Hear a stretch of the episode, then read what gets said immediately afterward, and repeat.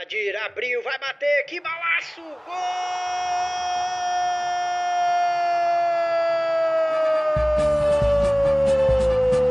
Do Vitória!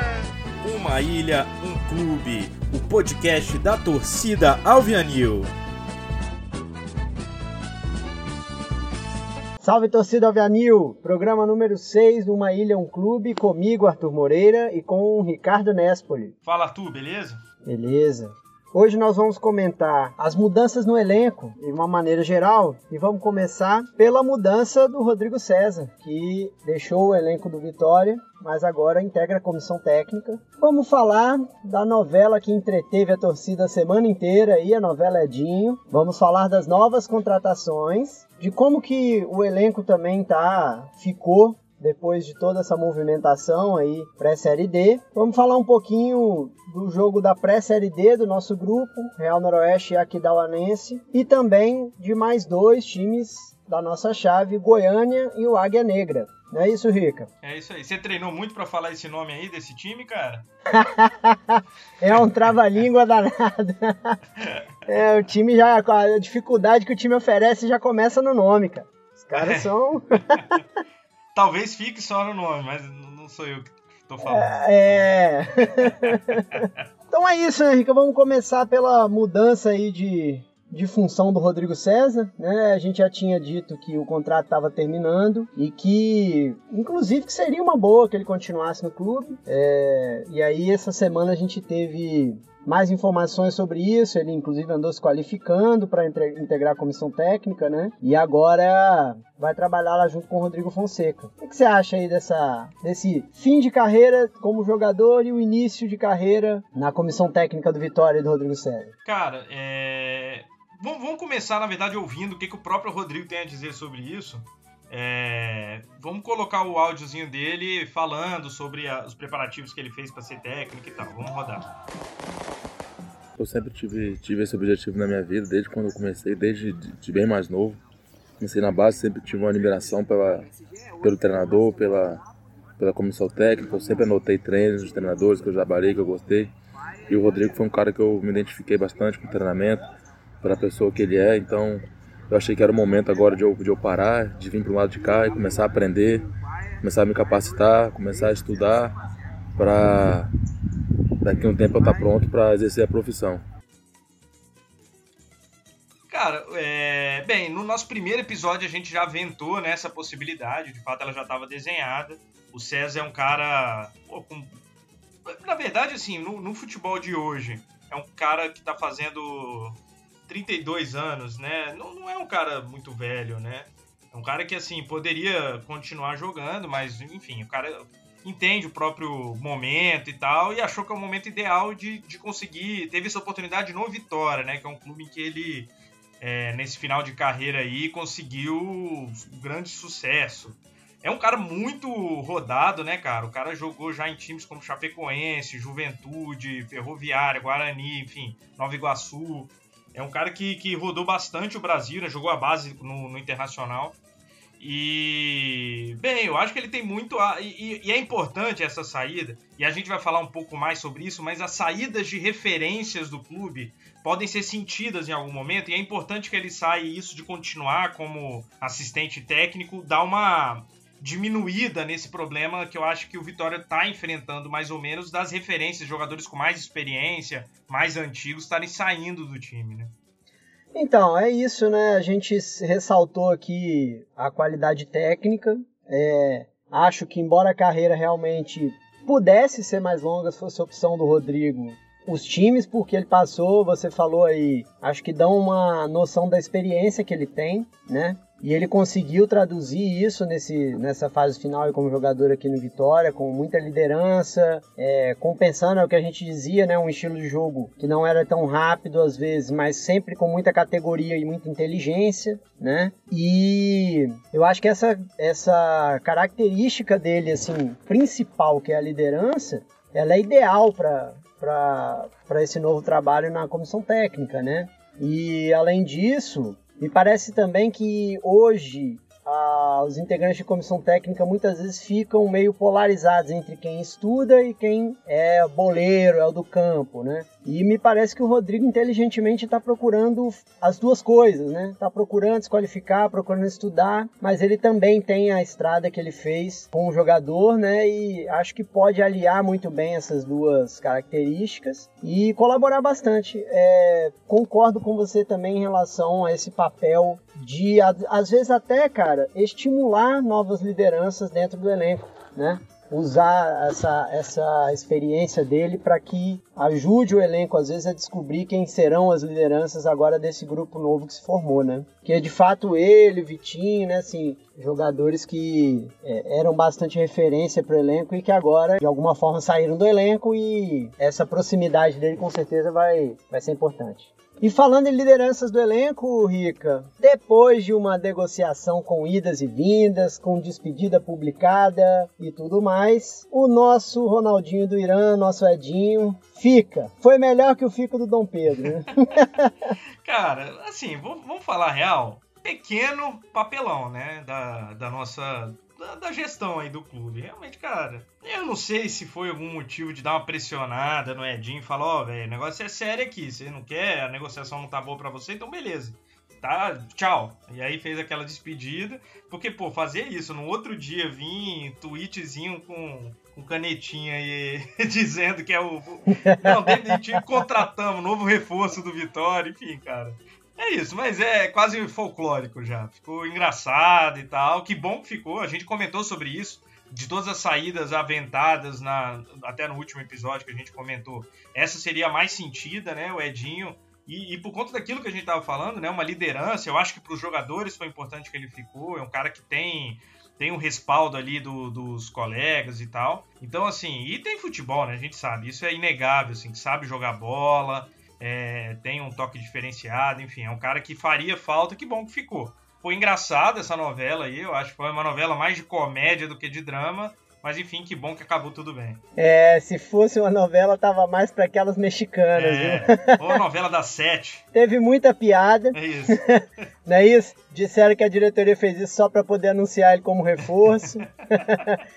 Disseram que foi bom que foi um jogador que estava sem clube, né? Então aí pôde negociar com mais facilidade várias piadas, a gente riu bastante. Mas assim, eu acho assim, que a, a prudência que faltou um pouquinho, assim, se tinha conversa continuando, podia esperar um pouquinho para fazer um anúncio, né? É, porque pode até ser, cara, que realmente acabou o contrato. Ah, então vamos anunciar. Mas, pô, se é isso, se tava conversando, beleza, acabou o contrato, mas não precisa, não precisava anunciar, né, cara? Isso foi um fato. O contrato de fato terminou e depois eles chegaram a entendimentos. Inclusive, a gente tem essa informação de que isso, inclusive, gerou um, um trabalhozinho burocrático a mais, porque teve que registrar um novo contrato e não apenas dar continuidade ao anterior, né? Então, até em efeito de registro e tal, enfim, nós não estamos no meio de, um, de uma competição, então não teve maiores problemas quanto a isso, né? Mas é, é isso, né? Se estava seguindo a conversa, de repente podia dar uma segurada e tal. Ou pode, como você disse, ter sido uma coisa intencional. A gente não vai saber, né? Agora, o, é o que a gente disse lá desde o começo. Importante é que nós chegamos ao entendimento com o Edinho. Acho que é uma mensagem importante, assim. Eu acho que o clube está entrando num equilíbrio de reforços de, de outras praças com os jogadores capixabas e eu acho que o Edinho, simbolicamente nisso aí também é muito importante, além de conhecer bastante o clube, o elenco, de ter essa relação com a torcida que facilita as coisas em muitos momentos. Além de tudo, acima de tudo, a contribuição técnica diferenciada que ele pode dar para o time, né? Acho que é um jogador com características bastante próprias ali e soma bastante no elenco. Fechando as contas aí, acho que foi bom foi bom ter chegado a esse entendimento com o Edinho. Com certeza. E junto com esse reforço aí que a gente acabou de comentar, chegaram a esse sim, de fato, novos jogadores aí, né? O Grafite, lateral direito, o Maicon, que é atacante, e o Murilo, que é volante. Não é isso, Rio? É, são alguns jogadores com rodagem, né? Que são que já jogaram em times, que, que, que, inclusive que já jogaram na Série D e tal, tem experiência. Dá para procurar na internet fácil, tem vídeo de todos eles, assim, você consegue ver. Mas então, mesmo a gente sem saber exatamente as características de cada um, é importante, se você parar para pensar, um, um, lateral direito como o grafite para ser banco ali pro Cássio, ou para disputar, na verdade, com o Cássio, né? Não é para ser banco, enfim. A gente não sabe, né, a disputa de quem vai ser. O Maicon parece que é um atacante importante, ele vem, vem do Ituano, né? Inclusive ele vem, vem emprestado sem, sem custos de salário, né? Então, é isso, um cara que vai ser bom, né? Um a mais sem, sem nenhum custo ao clube. Baixinho, né? Você viu? 1,65m. Baixinho. O Maicon Paixão. É o nosso Soteldo. É. e o Murilo Menetti, né? Que é o segundo. É, ele é, joga como volante. E aí gente, é, é uma coisa que a gente tava aqui falando no, no, último episódio, como, ah, não, até que tem bastante atacante, mas não tem volante, cara, no clube. Se você, assim, tem pouco, né? Tem o Igor Pimentel, o Thiago tá se recuperando ainda da, da parada muito extensa aí da, da quarentena e quem mais? O César saiu, o Barbosa joga como volante, mas ele também é, é zagueiro.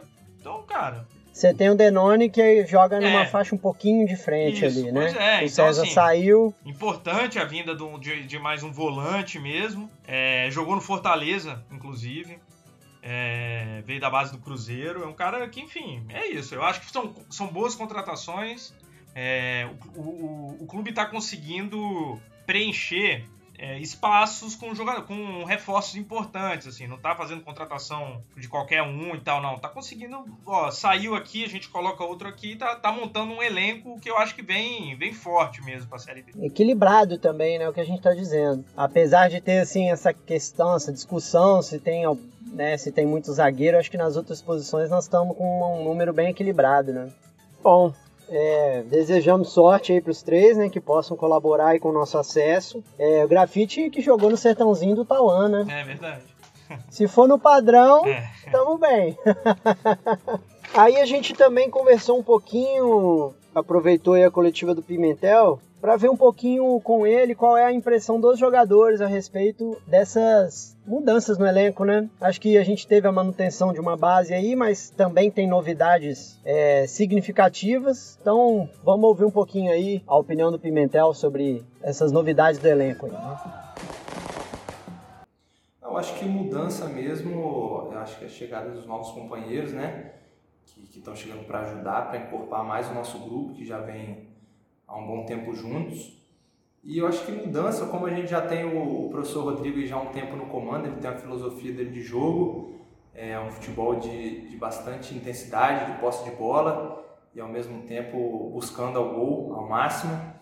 Acho que, que mudança mesmo é, teve poucas, mas a, a filosofia vencedora ela mantém e é assim que a gente vai para a Série D. É, o Igor falou, assim, uma coisa que a gente até espera mesmo, realmente. Uma grande mudança, né? Uns reforços, o um elenco diferente. É o que você estava falando, dessa mescla de jogadores que já estavam com jogadores novos. Acho que o Rodrigo é um cara que, que consegue conversar bem, fazer o, o time entender melhor a, a, as coisas. E, e, e, uma coisa, cara, que o Rodrigo faz e a gente pode ficar muito tranquilo com isso, e com certeza o elenco tem muita tranquilidade com isso, é não ter favorito, né?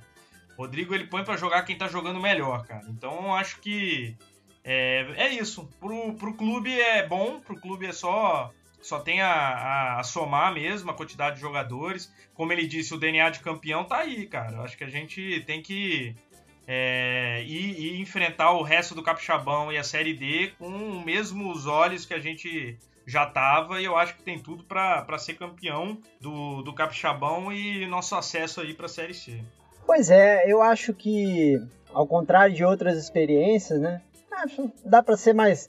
Acho que dá para ser mais específico. Ao contrário do ano passado, que veio uma barca e acabou entrando todo mundo ao mesmo tempo, né? E jogando mal. E gerando ali uma questão uma discussão dentro do elenco que não precisava. E acho até assim que foi um pouco de, de falta de tato, assim, não foi uma coisa de pensada desse jeito, mas enfim. É, que acabou que o clube se adaptou, mas teve ali uma turbulência. É, eu acho que a montagem do elenco para essa série D tá mais tranquila, né? Tá sendo mais conversada é, e a gente vê isso aí que você que você comentou. Não existe uma coisa assim de que quem tá chegando vai vestir camisa de qualquer jeito, inclusive declarações nesse sentido, né? Então assim, e a gente vê também até como chegaram os reforços para o Capixabão e se integraram tranquilamente no elenco, né? Não tem hoje nenhuma nenhuma questão quanto a isso, acho que não tem por que ter agora, né? E Acho que os jogadores também é tudo uma questão de como encara, né? E assim, pode encarar, eu acho que vai encarar, assim, pela forma como está sendo feito, uma oportunidade de subir a qualidade, de se manter ali num, num bom desempenho para não perder a vaga, né? E acho que isso é positivo. Os jogadores que chegaram é, também estão afim de tocar suas carreiras, de ter um bom desempenho para poder seguir em frente, né? Então, é, acho que a coisa conduzida do jeito que ela tá tende a ser boa para todo mundo. Beleza, e hoje a gente está até gravando aqui no domingão, porque tivemos jogo da pré-série D hoje, né? O Real Noroeste bateu aqui da Naense por 3 a 1 não é isso? É, o resultado mais que esperado, né? O Real Noroeste foi um time que, inclusive, é, indo na contramão aí das orientações das, das autoridades, não parou de treinar, né? Então, é um time que jogou mesmo, Verdade. É, mesmo com esse com a pandemia nunca pararam, né? Ficaram treinando ali. É, o time da. que eu não sei o nome, o, o Aqui, lá do Mato Grosso do Sul, é, eles fizeram um catado mesmo, assim. Foi um time com muito jogador sub-20, garoto. Você via na, na aparência dos meninos, que era menino jogando bola. Mesmo assim, é, o Real Noroeste só conseguiu fazer, na moral, um gol, né? Dos outros dois gols foram. é, foram gol contra. Gol contra. Então, enfim, é, fizeram o que era para fazer. 3 a 1 Bem, ganha o futebol capixaba, né? Tem ainda o segundo jogo, mas é importante. E aí é importante que a gente fale aqui, né? Que os, os times capixabas avançando na Série D aumenta nosso ranqueamento dentro da, da, das regras aí da, da CBF e nos dão condições melhores para disputar os próximos campeonatos, né? Então, assim, não diria que nós estamos torcendo para o Real Noroeste, mas que bom que eles estão passando para frente. É isso. É, não é muito fácil a gente torcer pelo Real Noroeste, sendo que a gente tá, tá, é, é, o time que tem chegado mais próximo, eu acho, assim, de, de dar algum trabalho pra gente aqui no estado, né? Embora embora esteja, assim, não é querendo tirar nenhuma onda não, mas assim, ainda não tá no nosso nível, né? Não tá no nível do nosso elenco, da nossa organização, mas enfim, é um time né, ganhou a Copa Espírito Santo em cima da gente, então assim, também não é, não é, não é um time bobo.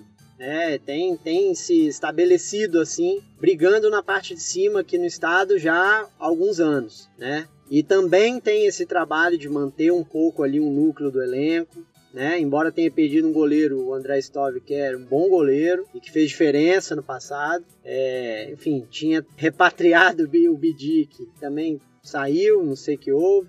Mas é isso, olha, o, e, e para complementar aí, eu sinceramente acho que no primeiro tempo o Aquidauanense deu um, deu um calorzinho ali, é, ameaçou. Agora, essa preparação prolongada e a experiência dos jogadores, acho que acabou falando mais alto. Acho que a garotada sentiu mais um pouco até nisso aí. Ali na hora de pegar a bola embaixo do braço e é, segurar ali a onda do jogo, né? E, enfim, acho que para eles estão encarando isso aí como experiência, né? Não, não, não tiveram em nenhum momento a obrigação de vencer e acho que deram algum trabalho até um certo ponto, mas acabou dando a lógica. Acho que teremos mais uma mais uma águia, águia branca aí no, no grupo do, do Vitória. E aí vamos falar um pouquinho também de outros dois clubes, falando da nossa chave, né? O grupo A5, o Goiânia e o Águia Negra. Rica, o que, que você diz aí sobre o Águia Negra? A outra águia aí do, do nosso grupo. Cara, o Águia Negra recentemente figurou aí as, as reportagens esportivas é, por causa de uma polêmica, né, cara? O técnico deles, o Rodrigo Casca, à época, é, esparrou mesmo, colocou na internet uma proposta que ele chamou de indecente, que o clube ofereceu para ele receber 800 reais a mil reais para ser o técnico do time. Ele não aceitou e ainda Chamou de indecente, não é indecente. É, isso, pronto. Convenhamos. Convenhamos. É, de fato, é indecente. Não dá para trabalhar, isso não é trabalho, né? Enfim. É, não aceitou a redução do salário e vazou. É, eles contrataram um técnico, o Gelson Conte, que é ex-jogador. Mas é um clube que está bem desestruturado, pelo que me parece. Assim. Tem, é, parece que cerca de 80% dos jogadores do estadual permaneceram é, inclusive com reduções bem grandes de salários, mas é, parece que os destaques deles foram todos negociados ou foram para outros times.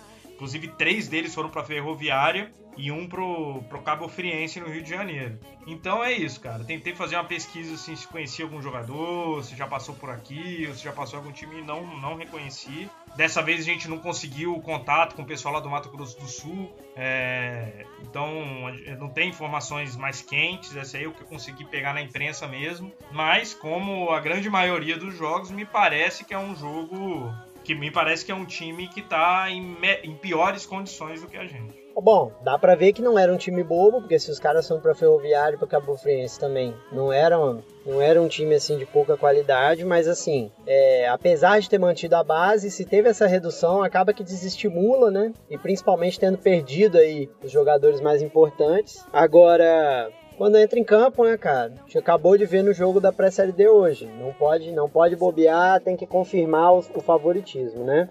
E do lado do Goiânia, o Galo Carijó, segundo time fundado lá na capital do Goiás. O primeiro foi o Atlético Goianiense, curiosamente. É... Tá sendo treinado pelo Finazzi, aquele centroavante, passou aí no futebol brasileiro, vários clubes da Série A. Obrigatório no meu Championship Manager. Começava já contratava o Finazzi. Grandíssimo. E ele começou lá no Goiânia. Então, por isso que ele também agora está como treinador lá desde fevereiro, então já tem um tempinho de trabalho. É... O elenco, pelo que eu pude também, fiz igual a você, fui apurando ali no que tem da imprensa mesmo e tal. Pelo que eu vi, grande parte do elenco foi montada no fim de julho, é... com alguns reforços chegando depois. É... tiveram também um destaque recente aí que foi o novo escudo, trocaram de Fizeram um novo escudo agora recentemente. Bem, que a diretoria do Vitória nunca faça a mesma coisa. É. Nós gostamos do nosso Isso, escudo. vamos só registrando aqui. Tá ótimo do jeito que tá. Não, e você tem, olha só, bom, vou fazer só um parênteses rápido dessa parte do escudo. Tem trabalhos muito competentes de que eles chamam de atualização do escudo. Tem vários clubes fazendo isso, então assim, dá para fazer uma coisa mais suave, não precisa de virar de cabeça para baixo aí, igual os dois primeiros clubes aí de Goiânia, porque o Atlético também fez isso, né? Fizeram. Então acho que não, não precisa de tanto.